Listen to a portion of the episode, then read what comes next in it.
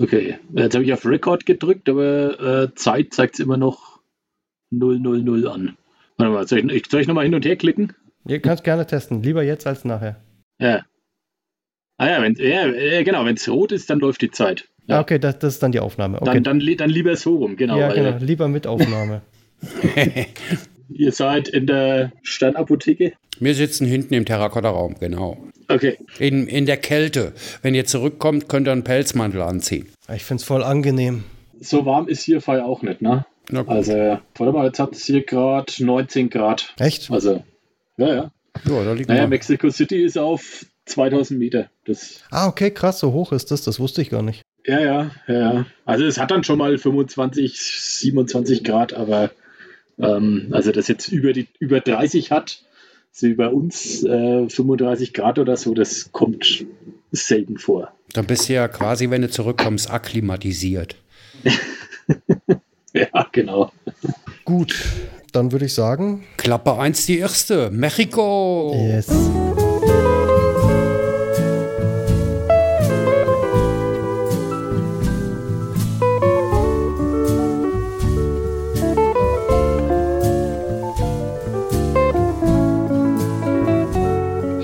Herzlich willkommen zum Frankenkonvoi Podcast. Mein Name ist Jonathan Ich bin der Tom.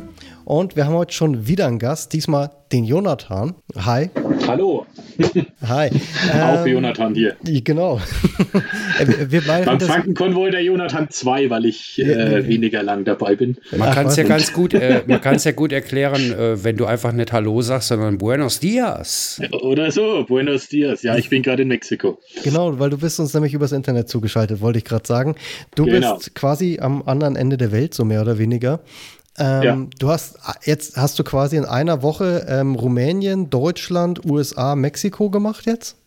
Richtig. Und äh, es war auch, also ich, als ich in Los Angeles war, äh, ich bin dann irgendwann abends eingepennt, bin aufgewacht und ähm, ich war so im Halbschlaf und wusste eigentlich gar nicht, wo ich bin. Und habe dann dem, dem Geo geschrieben, äh, Geo, was treibst du gerade? Weil ich irgendwie dachte, der Geo, wo ist denn der jetzt? Äh, okay, Mhm. ich bin in Los Angeles, aber der muss ja dann irgendwie so im Apartment nebendran sein. Oder also es war völlig, äh, ja, Ja, also zu viele, zu viele Infos, zu viele Eindrücke auf einmal, als dass ich das irgendwie noch hätte sortieren Ja, können. Ja, das glaube ich. ziemlich, ziemlich viel auf einmal auf jeden Fall. Und dann noch mit dem Jetlag hinten dran, dann bist du ja ganz ja, konfus. genau, Ne? genau, genau, das auch noch. Ja. Okay, dann holen wir ganz kurz die, die Zuhörer mal ab. Ähm, Tom und ich sind eigentlich Fotografen, aber der Tom ist vor allem der Head und der Gründer vom Frankenkonvoi e.V., einem Verein, der sich für Menschen in Not einsetzt. Und in diesem Podcast sprechen wir zum einen über die Arbeit vom Verein, über Aktionen vom Verein, über Aktuelles und über die Geschichte vom Verein und eben auch mit Mitstreitern. Und deswegen hatten wir eben letzte Woche mit dem Geo gesprochen. Und heute sprechen wir mit dir, Jonathan, weil ihr beide wart zusammen vor zwei Wochen in Rumänien und Geo hat schon ganz grob erzählt, wie es so war. Und jetzt hoffen wir, dass du ein bisschen ausführlicher erzählst, wie es war. Ähm, fangen wir vielleicht einmal damit an. Du hast jetzt gerade schon gesagt, du bist gerade super viel unterwegs, aber wer bist du und wie bist du zum Frankenkonvoi gekommen?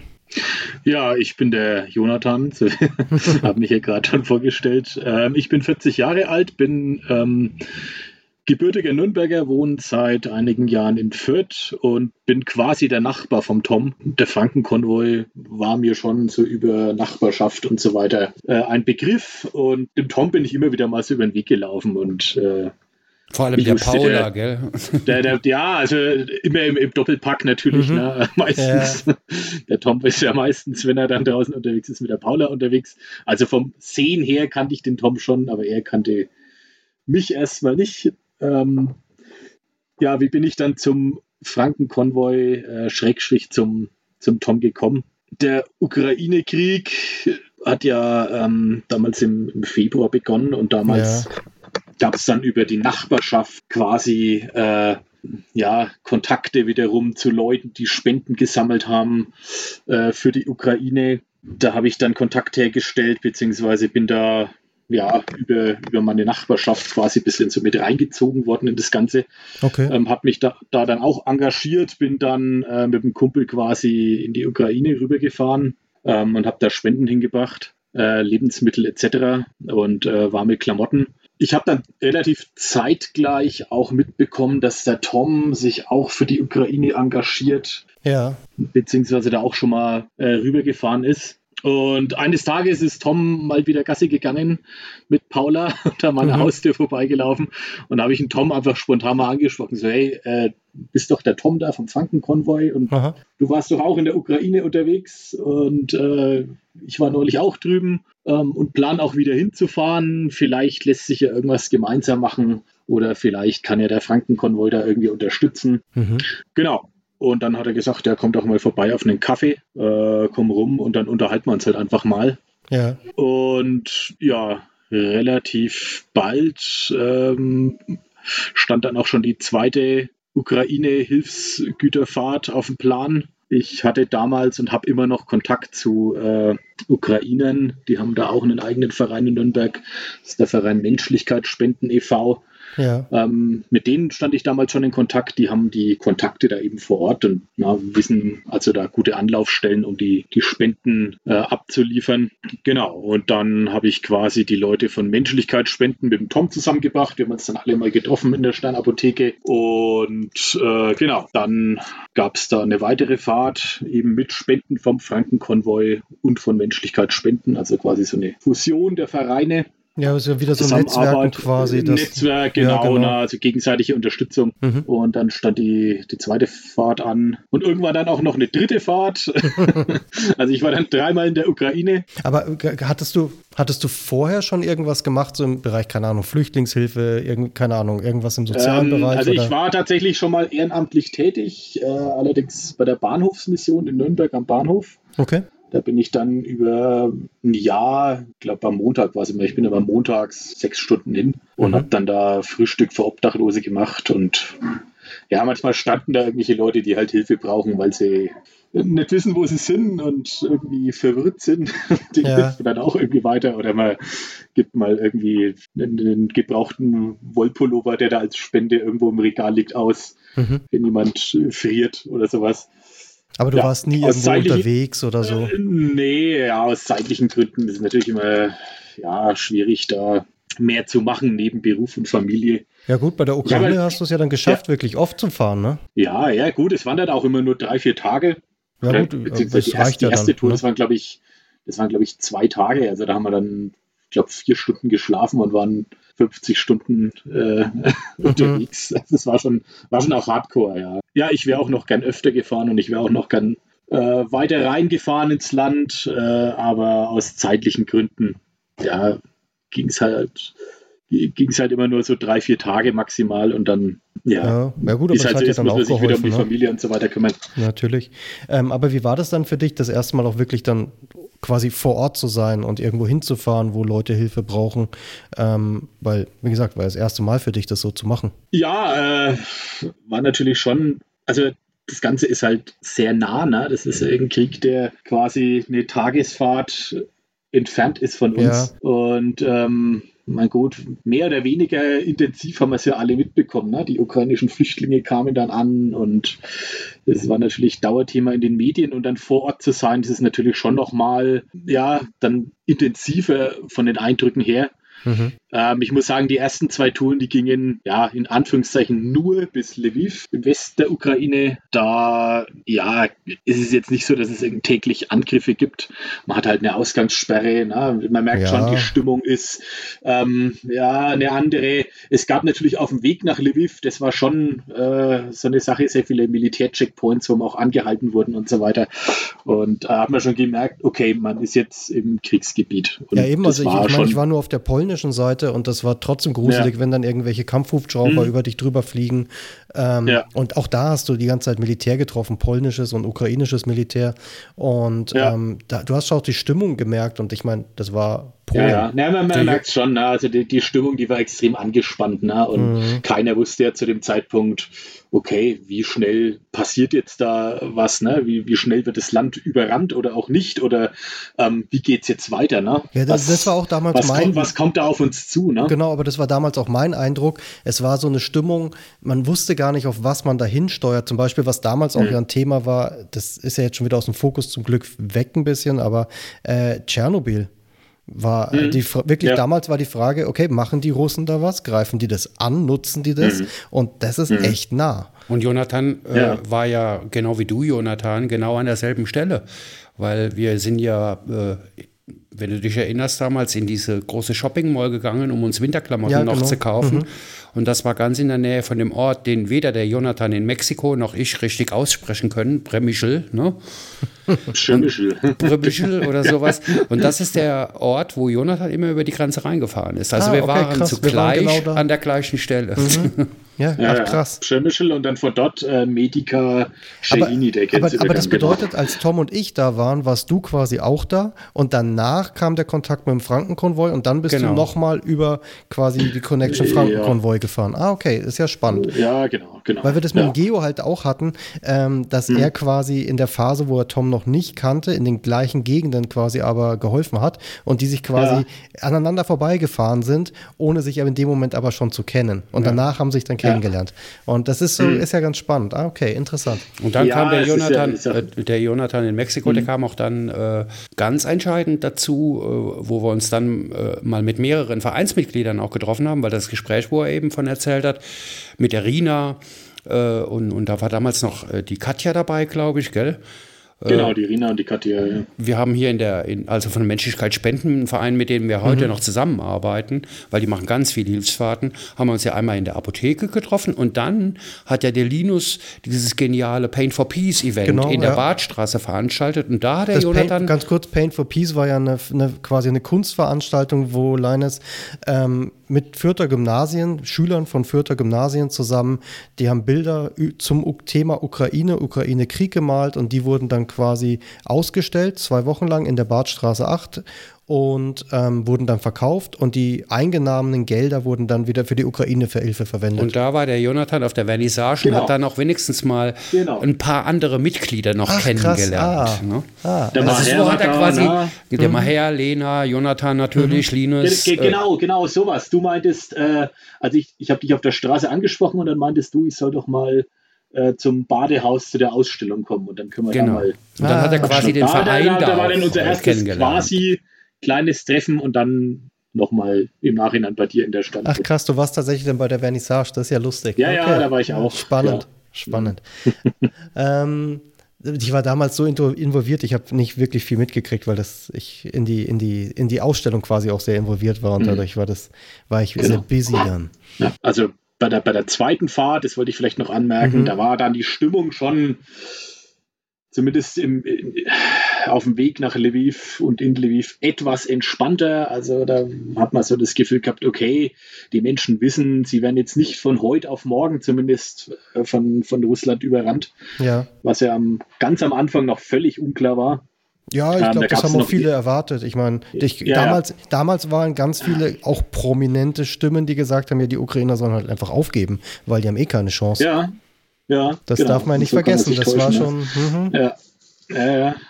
Und ähm, das dritte Mal, da waren wir ja dann in, in Kiew und haben uns dann, äh, weil wir noch ein bisschen Zeit hatten, äh, nach Irpin und Butcher angeguckt. Also mhm. diese zerstörten ja. Vororte. Ähm, das war, war wirklich krass. Als, als ihr im Butcher wart, war da schon das Massaker gewesen oder war das davor? da war das Massaker schon gewesen. Also okay, das war meine letzte Fahrt. Das war jetzt im Januar erst. Und ähm, aber da, die Zerstörung ist immer noch massiv. Also das ist, mhm. ja, da stehen noch Autos rum, die dann äh, von Maschinengewehrsalven durch 17 und so weiter. Also es ah, war schon. Okay. Und also als ich dort war, da war ich erstmal überrascht, dass ich das einfach so ja, relativ locker hinnehme und mir denke so, naja, gut, das sind halt kaputte Häuser und so und kaputte mhm. Autos, ne?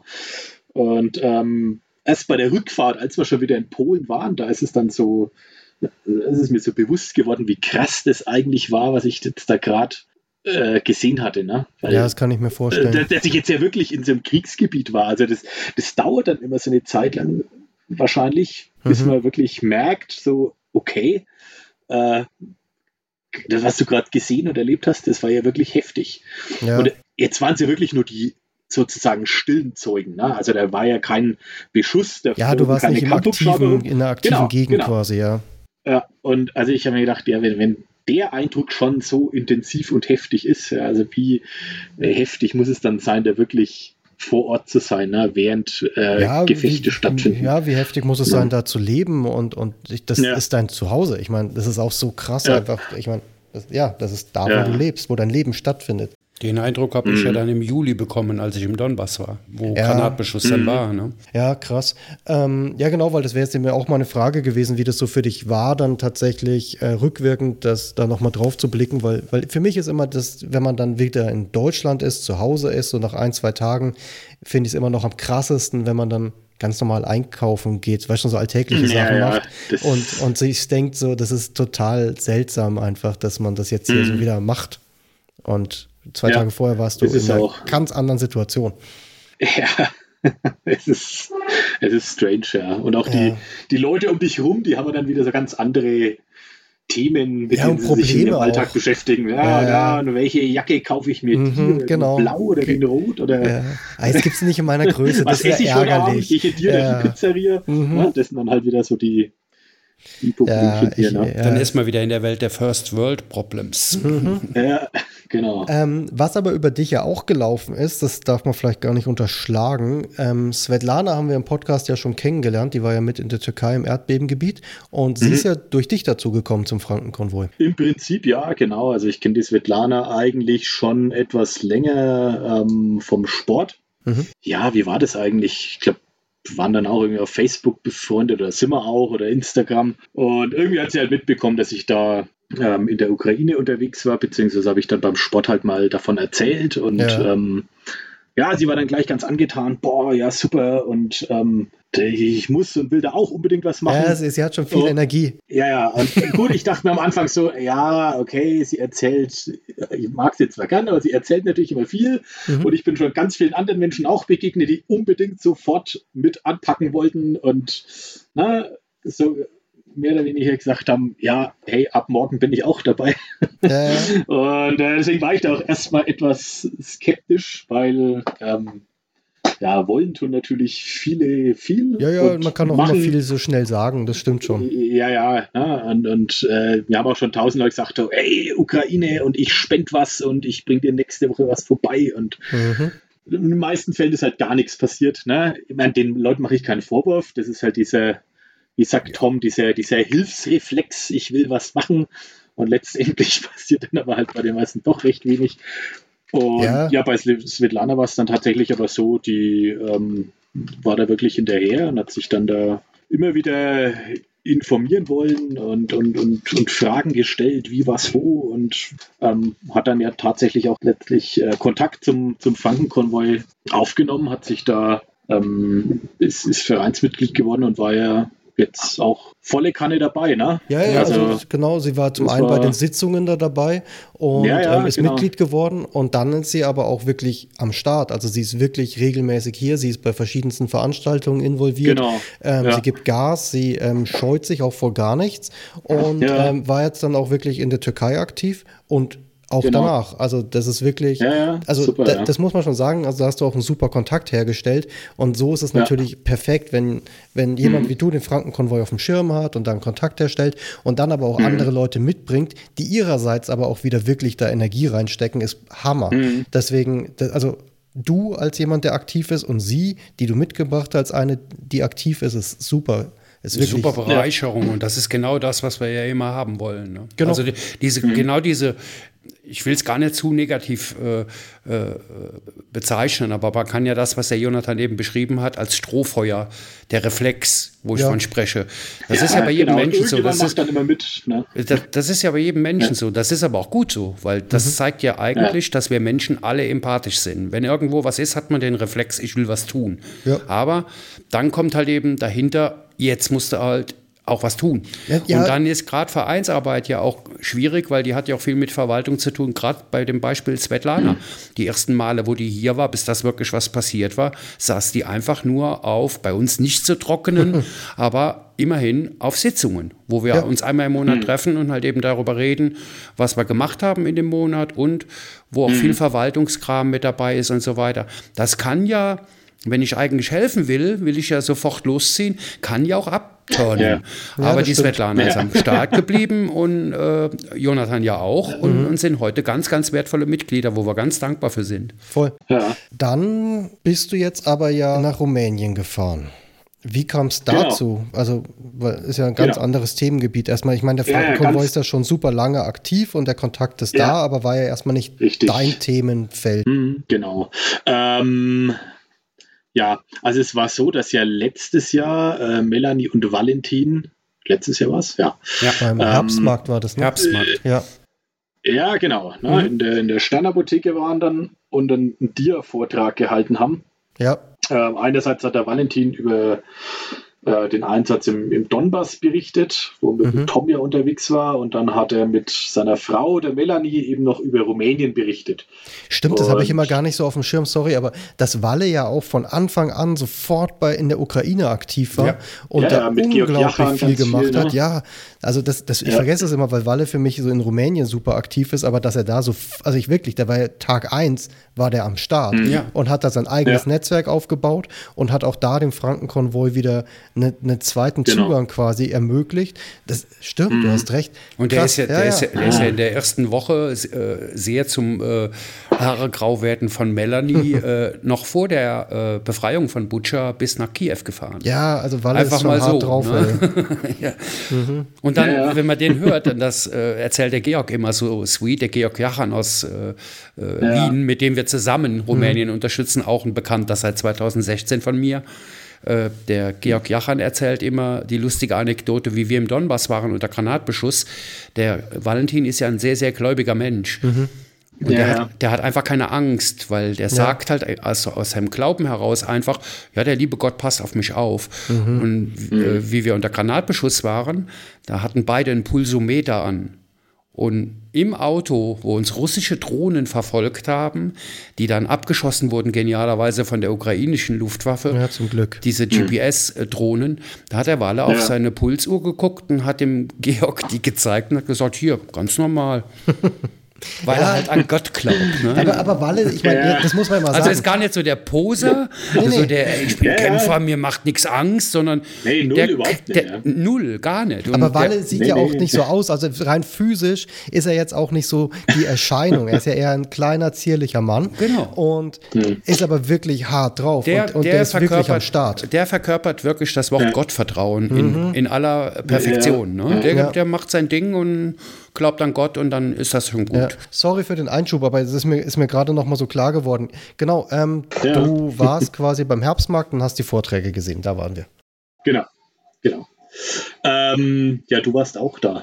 Ja, ich war auch da, genau. ja, ja ähm, ich meine, klar, man hat schon immer irgendwie gewusst, ja, Rumänien und Osteuropa und äh, gibt es mhm. mehr Armut als bei uns und Roma sind erst recht arm und klar, leben in irgendwelchen armen Dörfern. Ja. Aber ähm, ja, auf dem Vortrag, da wurde es mir einfach nochmal so bewusst, äh, wie ja, krass diese Lebensumstände dort dann äh, sind. Mhm. Ähm, ja, war auch erschreckend eigentlich zu sehen, dass das ja ähm, Dörfer sind in einem EU-Land. Ja? Also es ist ja. ja. nicht nur Europa, sondern es ist ja sogar Europäische Union. Ne? Und wenn du auf Google Maps schaust, ja, du fährst da halt auch so wie an die polnisch-ukrainische Grenze elf Stunden, zwölf Stunden, na, ne, wenn kein Stau ist und dann bist du halt einfach da. Ja, genau. Und ähm, ja, also irgendwie hat mich das, das Thema dann doch immer wieder so beschäftigt und ich war auch in Kontakt mit, mit Melanie und Valentin ähm, mhm. seit dem Vortrag und wir haben uns immer wieder mal geschrieben und ich habe damals auch schon gesagt, so hey, also irgendwann will ich mal zu euch runter ja. Und mir das auch anschauen, da irgendwas runterliefern. Ja, Tom meinte auch irgendwann mal so, so beiläufig, ja, äh, Rumänien, da wäre es ja ganz gut, wenn mal wieder jemand hinfährt und na, Ukraine und so weiter. Na, auch wichtig, ja, aber man, wir wollen natürlich unsere Langzeitprojekte nicht genau, vernachlässigen. Genau. Und ähm, es gab da schon so einen ja, kleinen Hilferuf, so nach dem Motto, hey, könnt ihr vielleicht bei uns auch mal wieder vorbeigucken in Rumänien.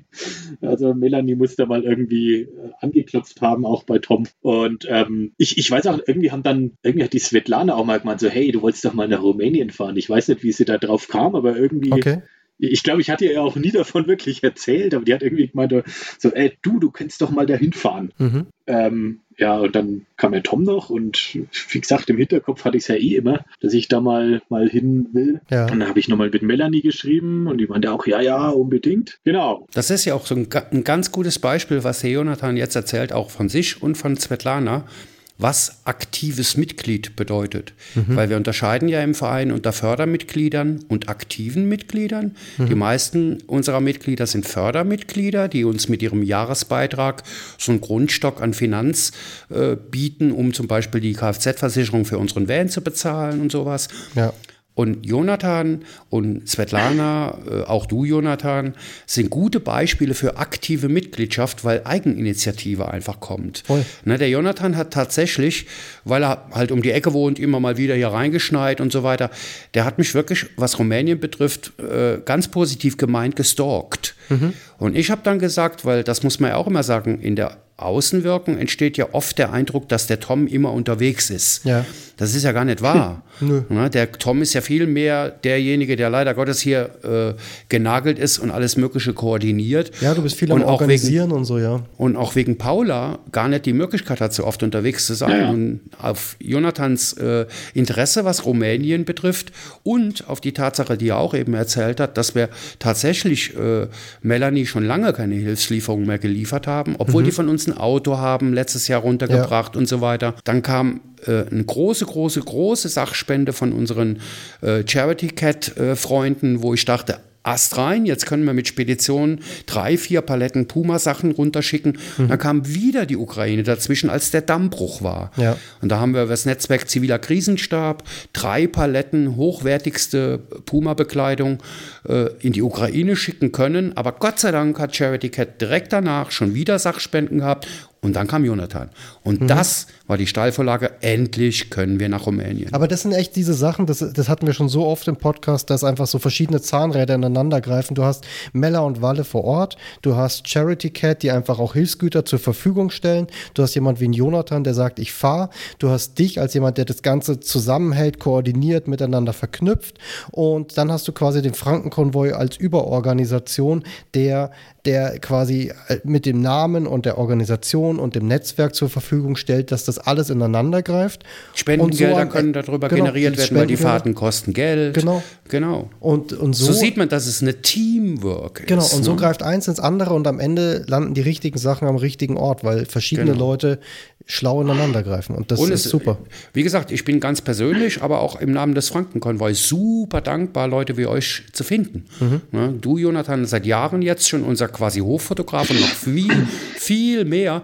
Und dann jetzt auch der Jonathan hier, der wirklich engagiert ist. Und Svetlana und Bingül, die dazu kamen. Das ist, äh, ohne euch gäbe es den Verein nicht. Ja, klar, ne, ich meine, ein Verein besteht aus Menschen und die genau. muss es halt auch geben, ja, klar. Ja. Okay, ähm, dann, genau, ihr hattet dann quasi, hat sich das so gefügt, die Charity Cat Spende war da, ähm, der Bedarf war sowieso da und du warst bereit zu fahren. Dann hast genau. du den Geo ja. quasi geschnappt. Genau, den Geo habe ich geschnappt, den habe ich vorher nur einmal getroffen. Äh, mhm. Da habe ich mit dem, mit dem Tom äh, einen Bus abgeholt äh, aus ah. Fürstenfeldbruck bei ihm. Mhm. Und da sind wir zwar ganz kurz über den Weg gelaufen. Okay. Ja, mein Geo wirkte irgendwie so ein ganz normaler Typ von nebenan irgendwie. Ne? Und Tom hat dann ein bisschen was über ihn erzählt und dann bin ja. ich auch äh, auf Social Media mit ihm in Kontakt getreten und dachte mir so, oh, okay, also das ist schon eine interessante Persönlichkeit, also was ja, der schon alles so äh, wie gesagt, in der, letzten, hat. in der letzten Episode haben wir mit ihm gesprochen und er hat schon ausführlich erzählt, so die nicht alles, nicht im Ansatz alles, aber er hat so wichtige Episoden und äh, ja. Momente seiner, seiner Helferkarriere, sage ich mal, erwähnt ja. und erzählt. Ist schon, er, er war schon viel unterwegs. Ja. Und das ist auch ein gutes genau. Beispiel dafür, dass Jonathan sich selbst kümmert, weil Jonathan geht auch in Social Media hin äh, und versucht die Kontakte des mhm. Frankenkonvoi kennenzulernen. Egal ja. ob Georg Jachan, zu dem er Kontakt hat, oder auch Geo. In Mellerwalle. Äh, Mellerwalle. Er hat sich da wirklich mal informiert, wie ist unser Netzwerk mhm. und kannte die Leute dann wenigstens mal virtuell. Und das war auch die Steilvorlage jetzt äh, für die Fahrt, weil auf der Fahrt hatten die beiden Zeit, ja. sich kennenzulernen. Und Geo konnte ihm erzählen und sie konnten sich sich austauschen. So ist wieder eine Verbindung im Verein entstanden. Geo ist ja auch Mitglied bei uns, wo ich gar nicht dabei sein muss und die uns wirklich weiterbringt. Ja, aber sowas stabilisiert ja dieses Netzwerk Ganz auch genau. total, weil auf einmal verschiedene Leute anfangen, unabhängig von, von, von dir als Person, aber mit dem Frankenkonvoi als Vereinstruktur agieren zu können. Eigenständig. Genau, und, und das ist total wichtig. Absolut. Ja, ja ihr seid dann äh, in Kontakt getreten. Genau. Ja, ich meinte so, hey, ich äh, suche such einen Mitfahrer für eine Tour nach Rumänien.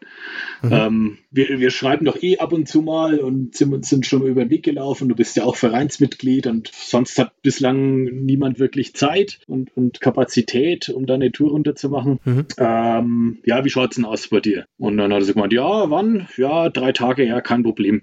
Okay. ähm, also so als wäre es halt was ganz Selbstverständliches. Mhm, ja, ähm, ja äh, ich, ich muss dann immer wieder mal so bei ihm anklopfen, so, hey, fahren wir jetzt wirklich? Und mhm. er so, ja, ja, ja, ja, klar, so ganz beiläufig.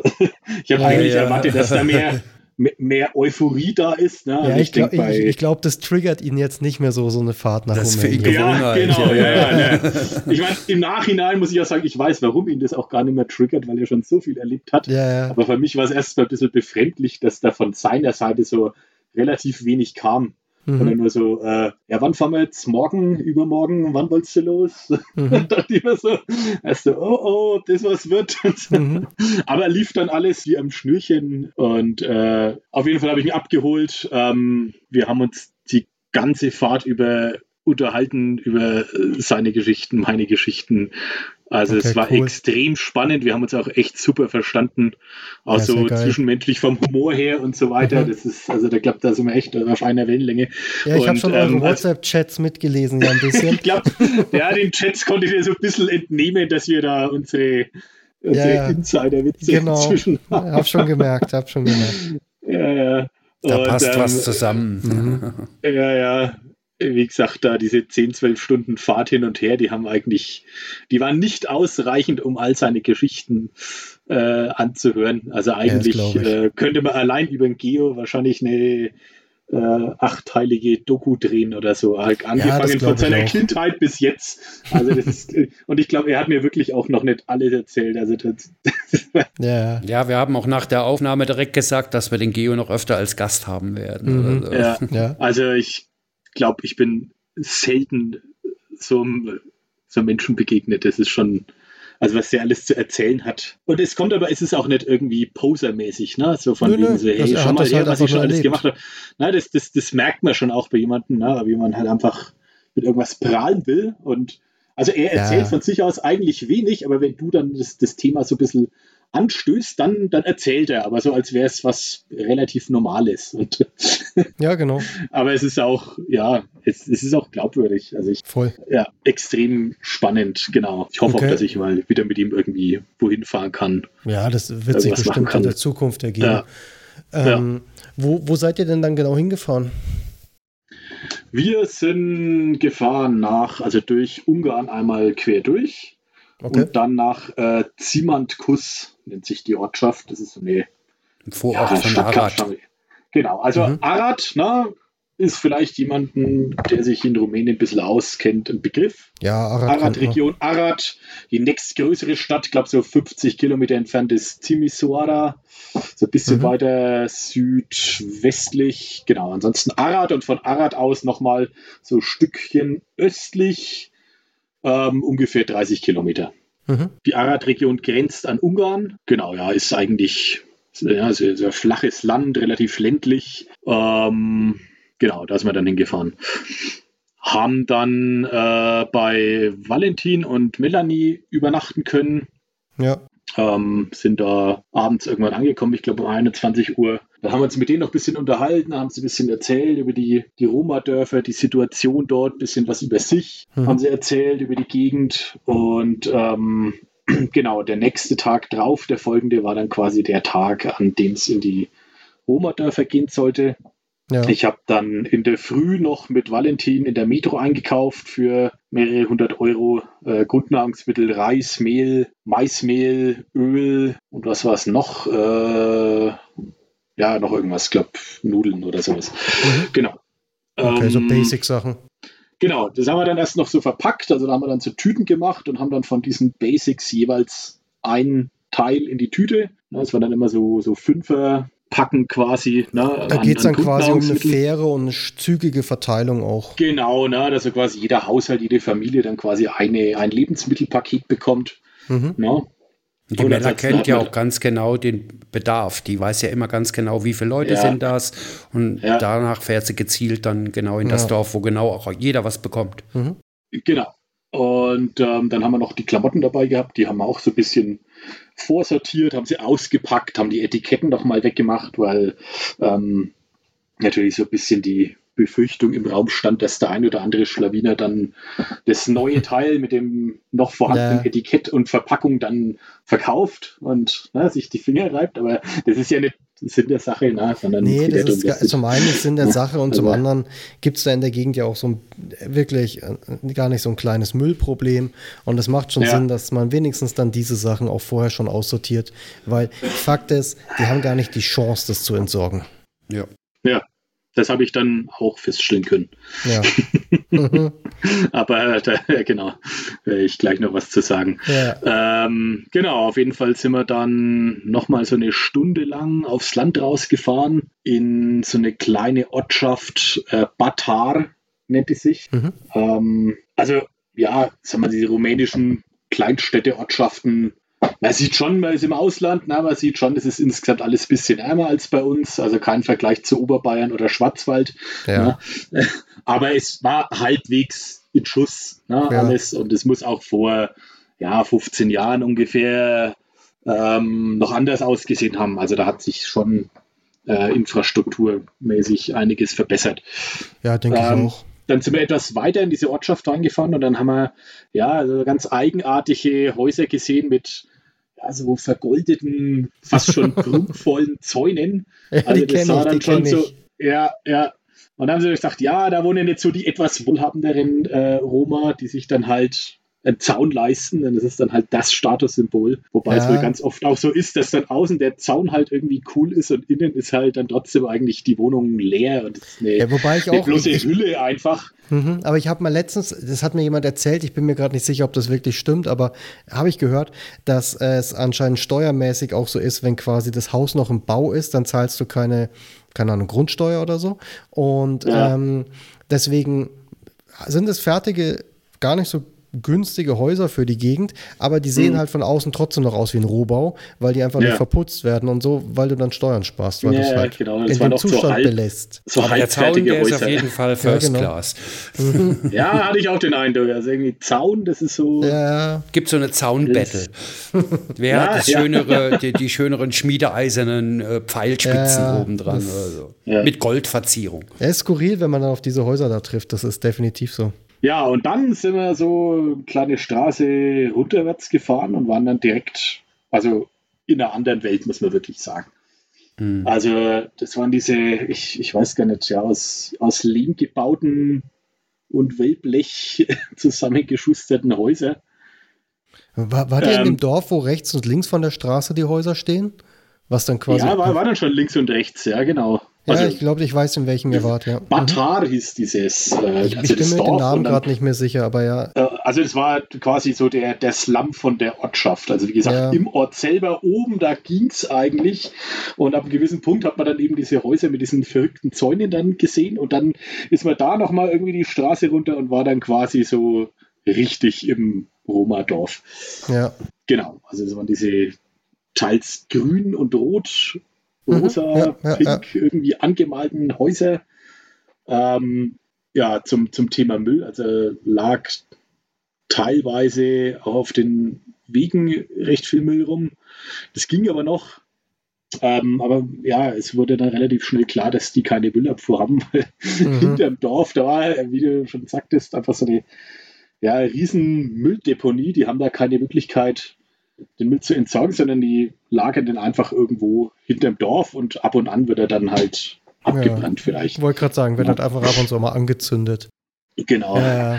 Auf jeden Fall, es war, ähm, wir sind in das Dorf reingefahren und ähm, sind dann ausgestiegen und wurden dann erstmal irgendwie von vor allem Kindern umringt, die uns alle mhm. irgendwie freudestrahlend empfangen haben.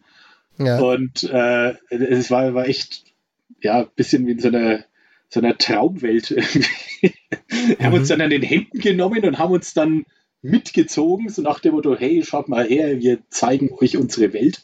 Auf jeden ja. Fall sind sie dann mit uns runter zum Fluss, eben an dieser kleinen Mülldeponie vorbei. Mhm. Und dann sind sie alle in diesen Fluss reingesprungen und haben da geplanscht und äh, rumgeschrien und sich gefreut. Als wäre jetzt halt äh, große Party angesagt. Ja. Der ähm, Weihnachtsmann ist da. Ja, mhm. ja, so ungefähr. Ne? Und ähm, ja, das, das wollen sie uns, glaube ich, einfach irgendwie zeigen auch, dass sie da irgendwie ihren tollen Fluss haben und ihre Bademöglichkeiten, dass sie jetzt, dass wir jetzt in ihrem ihrer Welt, ihrem Paradies oder wie auch immer man sagen will, angekommen sind. Ähm, ja. Also die wie, Kinder, war das die waren. Für dich? Wie war das für dich? War das, war das die Reaktion, mit die du erwartet hast, wenn, als du hingefahren bist? Oder? Ich, ich wäre so richtig erwartet, habe ich jetzt erstmal nichts direkt. Also ich habe mhm. mir gedacht, okay, ich werde armen Menschen begegnen, ne, die wahrscheinlich dann irgendwie auf uns zukommen werden von sich aus, ja. anstatt sich zu verstecken, weil sie ja wissen, es gibt irgendwas. Mhm. Ähm, dass uns die Kinder jetzt so in dem Maße umringen und dann uns mit zum, zum Fluss runterziehen und uns an den Händen nehmen, das war schon äh, ja, war schon überraschend. War eigentlich eine sehr positive Erfahrung. Also die Kinder haben echt äh, eine Ausstrahlung und eine, eine Lebensfreude. Das war, also es war beeindruckend. Ja, und ich, ähm, ich meine, ich war ja schon öfter mal in, in armen Ländern, ne? also mhm. Südostasien, Indien, äh, Südafrika und so weiter. Ähm, und mich hat das Ganze aber vom Flair her hat es mich doch sehr an Indien erinnert. Also zum einen, wie okay. die Leute aussehen, aber auch so vom, wie, wie, sie, wie sie sich geben und wie sie ja, interagieren mit dir. Mhm. Also es ist natürlich, weiß nicht wie in Indien, aber es hat mich noch am ehesten an Indien erinnert. Okay, verstehe. ich glaube auch, auch sprachlich, kulturell kommen die ja tatsächlich so aus dem äh, vom, ja. vom indischen Subkontinent. Ne? Auch die ja, Sprache, ich, die ist ja verwandt glaub, mit äh, glaube irgendwelchen Hindu-Sprachen. Ja, ich glaube, so kulturhistorisch ist, ist die ist, ja ist da eine Verbindung da, aber ohne da dass ich das jetzt exakt da, ja. äh, definieren ja. könnte. Ja, die Sinti und Roma. Die, ja, ja, klar. Aber Zigeuner, wie man sie früher benannt hat, die kommen aus dem äh, wirklich tatsächlich indischen Subkontinent. Mhm. Ähm, gut, die Erwachsenen, die waren schon wieder, also man hat dann schon gemerkt, die sind, ja, ja wie, wie soll man sagen, also ähm, schon, schon fertig mit der Welt auch. Ne? Ja. Der erste schon, hast du schon angesehen, dass sie vom Leben gezeichnet waren. Ähm, teilweise hat Mela dann mir erzählt, wie alt der oder die eine da drüben ist. Und ich dachte mir so, okay. Also, ja, das fand ich auch erschreckend. ich, bin, ich, also, bin, ich bin ja auch 40 mhm. und dann, dann die schauen aus wie, äh, weiß nicht, Ende 50 oder 60 und sind aber genauso alt wie ich. Ja, hey, Vorsicht, so, uh. Vorsicht, ne, Vorsicht jetzt. Ne? Ja. Aber ich weiß, was du meinst. Ja, klar. Ja, ja, ja. Also teilweise sie sehen sehr viel älter aus, als sie eigentlich sind. Ja, ja genau. Genau, also da ist natürlich, da merkt, ne, das, wenn du keinen kein, kein Strom hast, im Winter nicht richtig heizen kannst und so weiter und immer in deinem ja. Ding da lebst und es war, als wir da waren, war es ja brutal heiß, ja? also da in so einem, äh, so einem Dorf zu schlafen ohne irgendwie Klima oder sonst was, das ist schon, also das sind alles so Dinge, die dich einfach mürbe machen wahrscheinlich mit der Zeit. Ja, ich glaube, dass, dass, die Lebensumstände einen da durchaus ähm, zeichnen und dass man das Menschen über viele Jahre hinweg dann auch tatsächlich irgendwann ansieht. Ja, ja wir haben ja dann äh, angefangen auch mit äh, Kleidung, oder? Ich weiß gar nicht, haben wir erst Lebensmittel verteilt? Mhm. Ja, die Lebensmittelverteilung ähm, haben wir dann durchgeführt. Das ging eigentlich, es lief relativ entspannt. Äh, okay. bei, den, bei den Klamotten war es am Anfang so, die ja, haben sich alle sehr gefreut, waren sehr dankbar und, und kam aber irgendwie so ein Punkt, du hast gemerkt, okay, jetzt, jetzt kippt ein bisschen so die Stimmung und dann ging es wahrscheinlich irgendwie darum, dass, was weiß ich, der eine gedacht hat, hey, das, was der andere bekommen hat, das ist schöner oder was weiß mhm. denn ich und äh, in meiner Größe ist nichts da oder weiß der Kuckuck, ich konnte, also ich kann ja weder Rumänisch noch diese äh, Roma-Sprache verstehen.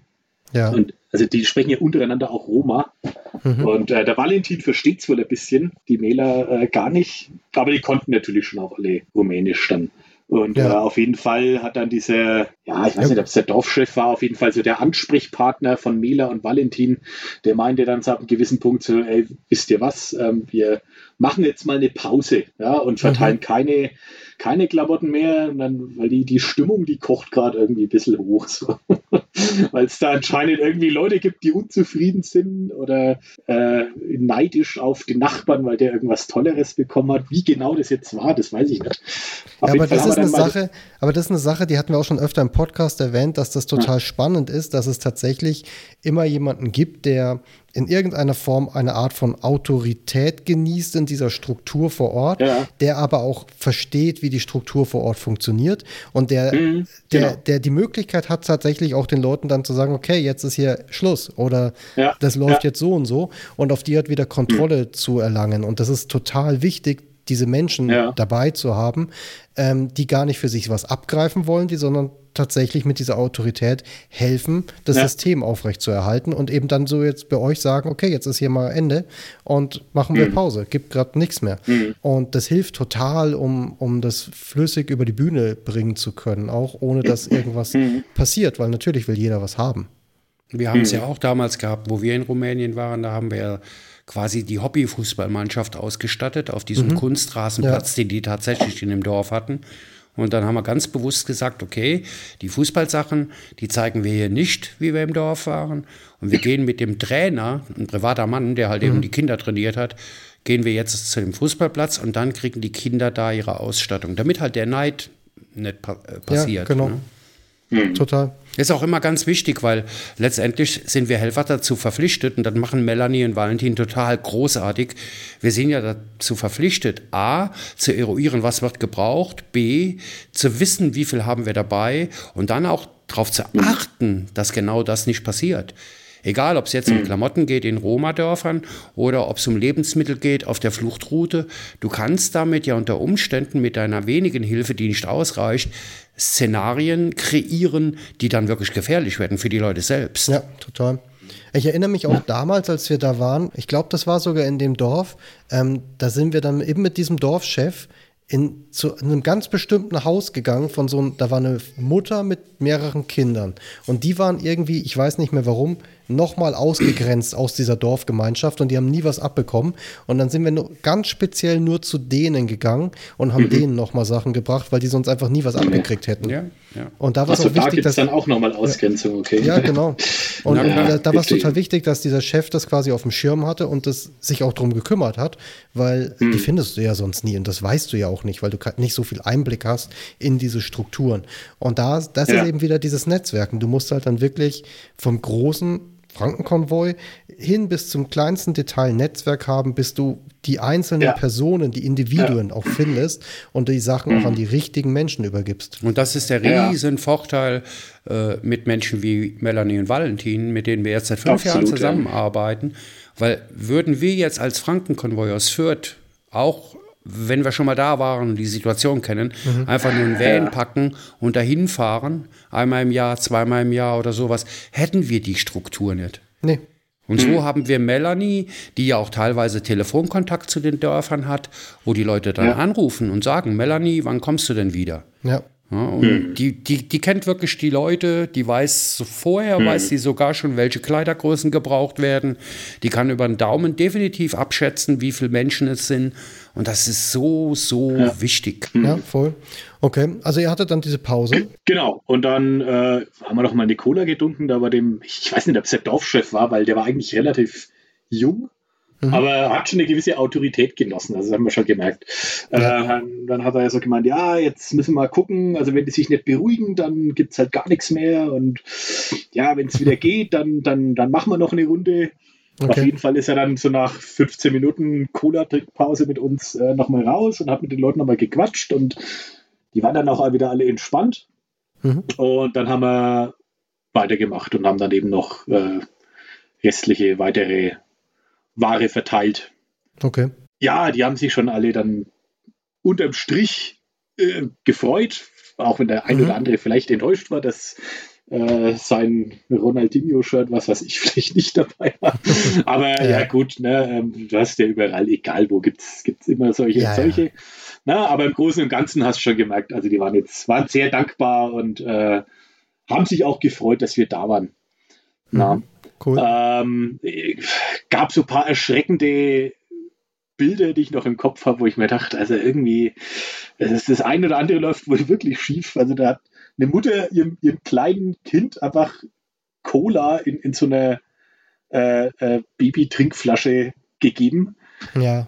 Wo ich mir da, das war ja auch so ein Indiz dafür. Ja, ja. ne, und da hat dann der Valentin auch gemeint, da schon mal her. Also Valentin hat mich darauf aufmerksam gemacht. Ne, da mhm. guck mal. Ja, das ist so ein Zeichen dafür, dass da halt irgendwie Bildung so äh, null ja, bis, das, bis kaum das vorhanden hat, ist. Ne? Das wollte ich gerade sagen und das hatten wir eben auch mit dem Geo schon, dass, dass Bildung tatsächlich nicht vorhanden ist tatsächlich mhm. und zwar in, in allen Bereichen. Wie, wie, gesagt, als wir damals da waren, hatten wir das mit Mella auch eben, dass Mädels einfach nicht wissen, wenn sie schwanger sind. Das hatte ich im Geo auch mhm. schon gesagt das letzte Mal. Ähm, also es fehlt an fundamentalem, mhm. wirklich wichtigem Wissen und in allen Bereichen und unabhängig vom Alter. Mhm. Ja, ja, das ist heftig und man fragt sich natürlich so, ja, mein klar, wenn ich, wenn ich wenig Schulbildung genieße und so weiter, dann, dann ist das sicherlich auch ein Punkt, ne? Aber dann zur Dinge, ne? Wie, wie kann jetzt eine Frau nicht wissen, dass sie schwanger ist? Ja. Ich meine, ich bin, ich bin keine Frau, ne? Aber das sind halt so Sachen, die sind einfach, also die hört man dann zum ersten Mal und denkt sich so, ah, sowas gibt's, okay, krass. Ne? Ja, genau. Das ja. sind halt Sachen, die bei uns so normal sind und so ja. standardisiert sind, dass wir gar nicht damit rechnen, dass es möglich ist, dass, dass das nicht normal ist. Mhm. Dass es nicht ja, vorhanden genau. ist. Ja. ja, genau. Und ich probiere mhm. auch immer irgendwie zu verstehen, warum ist jemand so, wie er ist. Ne? Äh, also bei uns in Fürth zum Beispiel oder in Nürnberg gibt es ja auch viele Roma, Sinti und ähm, man muss natürlich sagen, meistens machen sie sich halt unbeliebt, weil sie halt betteln, ne? Und dann mhm. gibt man ihnen zum Beispiel einen Euro und dann sagen sie so, hey, ich will aber drei Euro. also ja. ist schon, ja, ne? Und, und, aber ich probiere natürlich jetzt nicht zu der Sorte Mensch zu gehören, die einfach nur sagen, hey, das sind alles Assis und äh, Idioten und, und sonst was, sondern ähm, mich interessiert natürlich schon auch so, warum ist jemand so? Ja? Und ähm, na klar, man muss sich nicht alles gefallen lassen oder alles rechtfertigen, aber ähm, wenn man da mal in diesen Dörfern war und auch diese Armut gesehen hat und, und sieht auch, woher die Leute kommen, dann, dann kann man es vielleicht auch besser verstehen. Ne? Also, ja, also, also mein Eindruck damals war, also ich, ich werdet ja auch gesehen haben, ich meine, super viele Straßenhunde.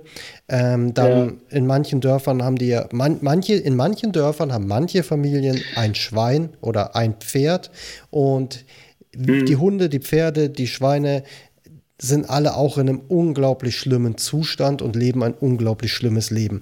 Was mir aber ja. damals so klar geworden ist, es geht da allen schlecht. Das sind nicht die Menschen oder nur die Hunde, weil ich meine, es gibt auch Organisationen, die kümmern sich zum Glück um Straßenhunde, aber es mhm. ist gar nicht nur die Gruppe oder nur die Gruppe. Alle, die da leben, leben zusammen ein unglaublich schlimmes Leben. Und mhm. jeder probiert zu überleben, wenn es irgendwie geht, und zwar und ja. nicht anzuecken, keine Probleme zu kriegen mhm. und was abzubekommen, wenn es irgendwas abzubekommen gibt. Und das tun ja. alle gleichermaßen, egal wer. Und das mhm. war so eine Erkenntnis für mich. Es, es geht tatsächlich gar am Ende nicht um die Menschen, sondern um alle Lebewesen, die unter diesen Bedingungen existieren müssen. Das ist total ja. heftig gewesen. Und es ist auch tatsächlich für die Menschen ganz oft, äh, so habe ich den Eindruck, für die Menschen geht es weniger um Leben als vielmehr um Überleben. Genau, es ist Überleben. Ja, Jeder probiert zu überleben. Das alles. Also man, man, muss, man muss wirklich sagen, man ist in dieses Dorf gefahren, ist, ist die Straße runter in dieses ja, Roma-Dorf, Slum, wie auch immer. Ähm, mhm. Und also es war wirklich dritte Welt. Ja, also es, ja. muss man einfach so sagen. Ja, es hat mich, wie gesagt, auch erinnert an die Slums äh, in, in, Indien oder in anderen Ländern. Es ist tatsächlich dritte Welt. Also es, und, und das, klar, ne, das, wenn, das wenn, wenn du da EU. wohnst, dann, dann musst du natürlich, ja, in der EU, ne, musst du irgendwie schauen, dass du dass du überlebst. Ja, es gibt auch heute noch so ganz fürchterliche Zustände. Ich meine, äh, Menschen, die älter sind, äh, wissen ja noch von der Ceausescu-Zeit, äh, ja. als, als der Diktator da gelebt hat. Äh, hat Valentin auch was erzählt. Mhm. Ja, und es gibt ja heute noch diese äh, total krassen Kinderheime da. Also nicht mehr so schlimm wie damals in der Ceausescu-Zeit, wo Menschen oder Kinder gerade behinderte Kinder einfach getötet wurden. Äh, aber heute noch haben, äh, das weiß ich von Humanitas Charity, mit denen ich ja da zusammengearbeitet mhm. habe in Tinker, äh, die teilweise von, der, von den öffentlichen Behörden in Rumänien angerufen werden, wenn sie einen besonders schlimmen Fall haben, wo sie sich nicht kümmern können. Äh, mhm. Ob Humanitas Charity, also eine zivile Organisation aus London, sich um ein Kind kümmert, äh, weil das äh, wirklich in schlimmen Zuständen in einem Staatskinderheim äh, leben muss. Ja. Weil die Versorgung da ist immer noch katastrophal. Da gibt's, die haben von Sachen erzählt, dass eine Krankenschwester für 300 behinderte Kinder zuständig okay, ist. Krass. Und dann werden ja. Kinder tatsächlich am Bett fixiert. Mhm. Behinderte mhm. Kinder, Autisten und so weiter die die Schwestern gar nicht anders kontrollieren können, weil da ja, halt viel zu viel so Armut herrscht. Ne?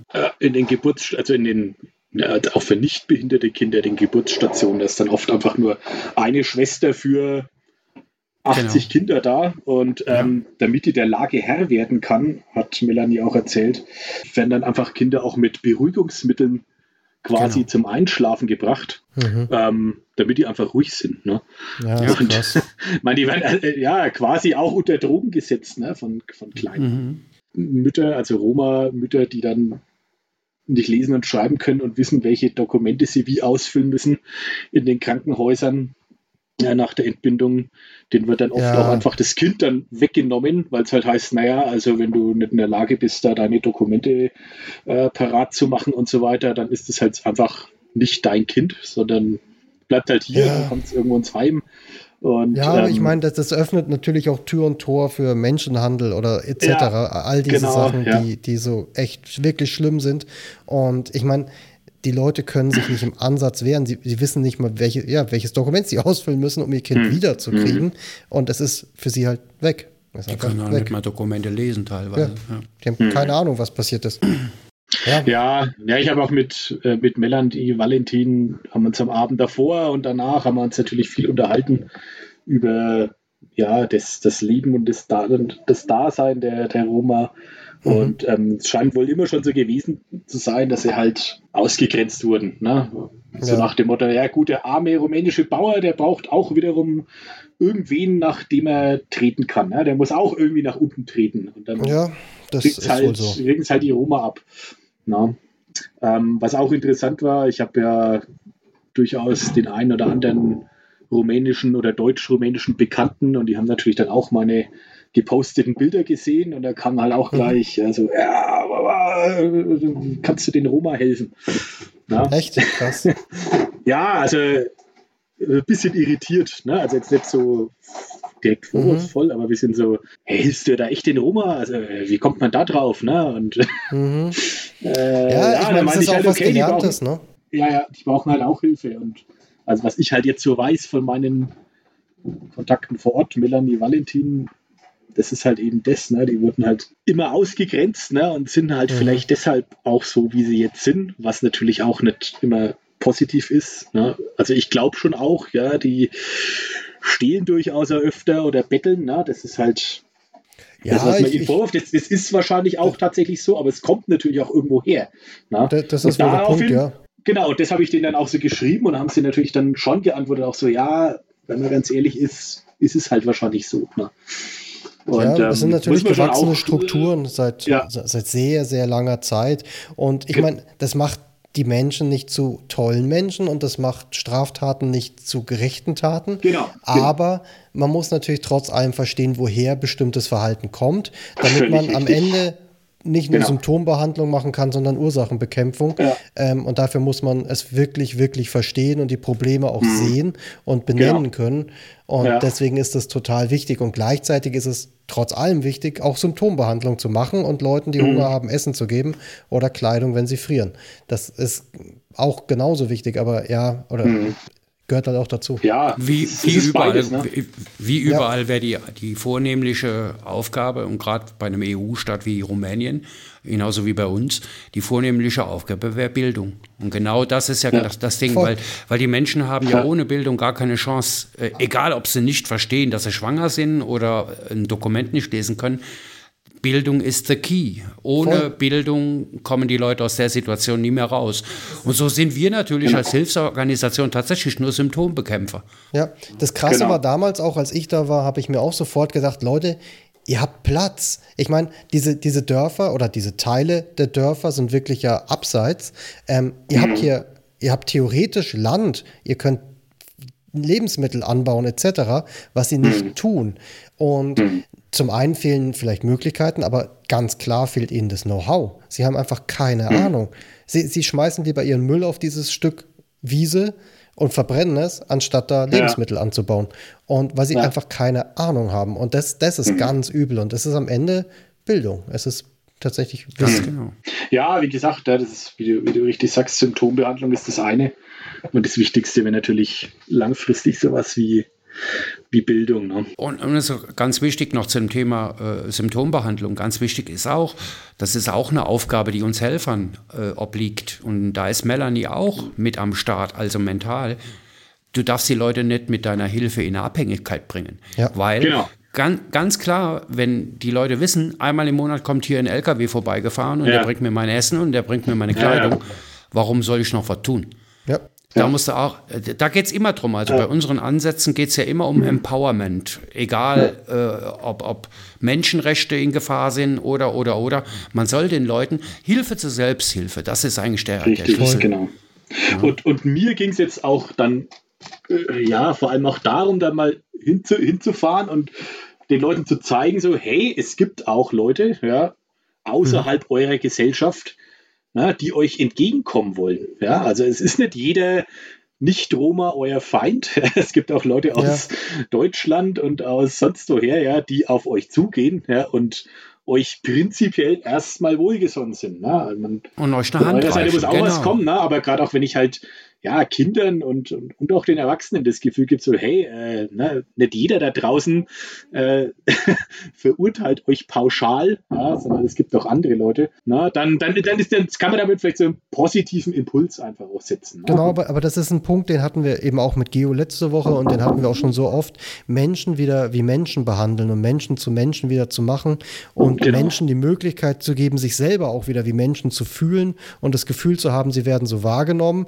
und auf genau. der Basis kannst du erst wieder anfangen, dich normal zu verhalten und keinen Scheiß zu machen, weil wenn du das Gefühl hast, sind eh alle gegen mich, dann scheiß drauf. Genau. Und das ist halt, glaube ich, der Punkt. Ne? Die haben halt so das Gefühl, hey, es sind eh alle gegen uns und deswegen, ja, ist uns auch alles egal. deswegen genau. gehen wir jetzt halt irgendwie betteln und wenn einer nur 50 Cent gibt, dann maule ich ihn halt an, warum er mir keine 2 Euro gibt.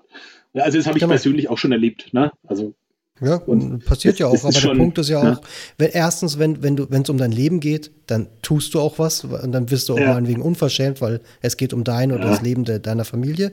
Das andere ist, wenn ja. die eh alle Scheiße finden, du kannst es dir eh nicht mehr versauen. Ja. Ja, der, der, vor allem der zweite Punkt, ne? Genau. Ja. ja. Egal. Richtig. Ja, auf jeden Fall war es schon eine, eine, eine sehr eindrucksvolle äh, erlebnisreiche Aktion. Mhm, glaube ich, glaube ich. Wie lange wart ihr da insgesamt? Na gut, wir waren drei Tage. Ähm, also ein Tag Anfahrt, dann einen Tag dort die Sachen verteilen. Wir waren dann ja nach dem einen, nachdem wir in dem einen Dorf waren, waren wir ganz kurz nach einem anderen, ganz kleinen Dorf, aber das war im Prinzip das, dasselbe wie in dem, dem ersten Dorf. Mhm. Ähm, also auch Lebensmittel und ähm, Klamotten verteilt. Es ja. war aber nur so eine Handvoll Menschen, die da waren. Ähm, genau, dann sind wir am Abend noch Abendessen gegangen und dann am Tag drauf sind wir wieder heimgefahren. Also insgesamt okay. drei Tage unterwegs. Okay. Was, rückblickend, was würdest du sagen, hat sich gelohnt äh, für dich als, als Erfahrung und auch für die ja, Leute? Ja, absolut, absolut. Ja.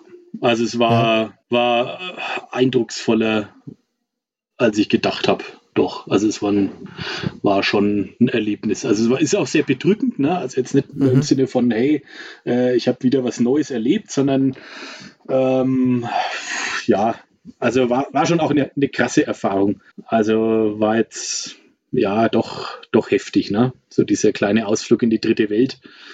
Ja. Ähm, also es geht einem schon nach, finde ich. Ne? Mhm. Ja, ich habe auch immer das aber Gefühl, das macht wirklich was mit einem, aber verändert auch nochmal den Blick aufs Leben und die Welt, in der wir leben und, und unsere genau. westliche Welt auch nochmal im Speziellen. Ja, ja. De Demut kommt mir immer in den Kopf. Also ich ja, mache es jetzt seit, sowas, ja. seit acht Jahren. Seit acht Jahren mache ich das jetzt und ich bin sehr viel demütiger geworden und weiß Dinge viel mehr zu schätzen. Mhm. Ja, so gut. Selbstverständlichkeiten, die für uns selbstverständlich sind, sind halt eben für manche Menschen gar nicht selbstverständlich. Ja, das stimmt. Äh, hast du noch irgendwas hinzuzufügen? Weil ansonsten würde ich nämlich sagen, kommen wir jetzt äh, mal zum Ende. Ja, also wie gesagt, dort zu sein ist einfach nochmal was ganz anderes, als es äh, auf den Bildern zu sehen. Mhm. Und ähm, auf jeden Fall eine, eine, eine, heftige, aber positive Erfahrung. Und ähm, ich hoffe auch, dass ich da äh, nochmal hinfahren kann irgendwann. Ja. Das wäre schon, ja, wär schon toll, ich. ja. ja. Ja, cool. Dann genau, ja. vielen Dank, dass du ähm, deine Erfahrungen mit uns geteilt hast. Ich halte ja, es einfach für, auch für super wichtig für alle Leute, die den Podcast anhören, weil es Fakt ist, es, die allermeisten Leute ähm, sind nicht vor Ort und deswegen glaube ich, ist es gerade für die Zuhörer beim Podcast total wichtig, diese Erlebnisse jetzt auch gerade von dir aus erster Hand, weil du jetzt da warst, aber auch ganz frisch, weil du jetzt gerade eben erst da warst, ähm, mal geschildert zu bekommen und einen Einblick zu kriegen, wie es ist, wie es war, wie es, was es mit dir macht. Und deswegen vielen Dank, ähm, dass du das mit uns geteilt hast. Ja, gerne. Und ähm, dann würde ich nämlich sagen, äh, machen wir Ende. Ja. Ähm, ja. Achso, vielleicht. Muchas gracias, Jonathan. Ja, ah, total. Habe ich vielleicht ähm, was? Vielleicht hast du noch Musik, irgendwas von dem Trip, wo du sagst, das keine Ahnung, habt ihr gehört oder das war, war relevant oder hat euch begleitet?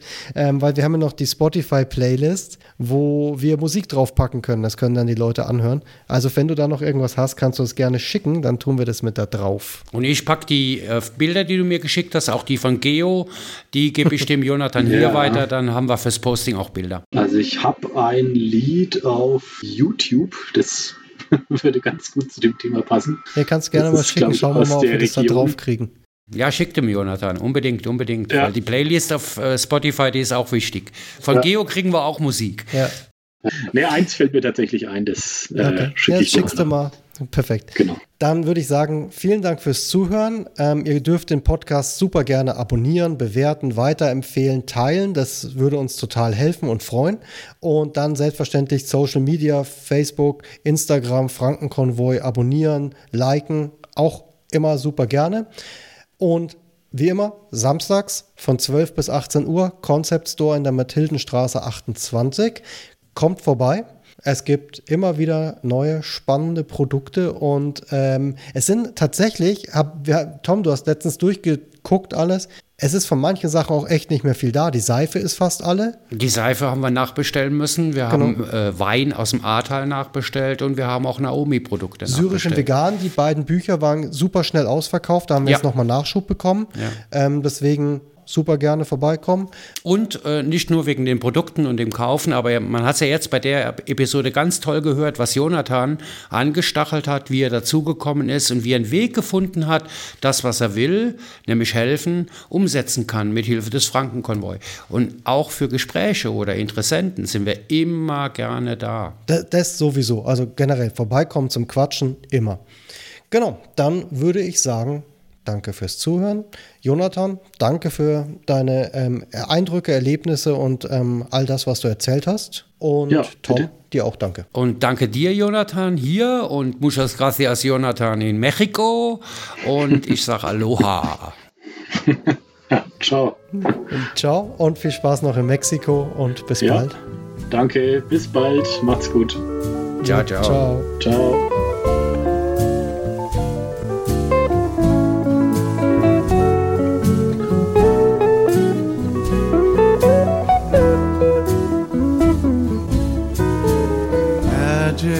At Waikiki.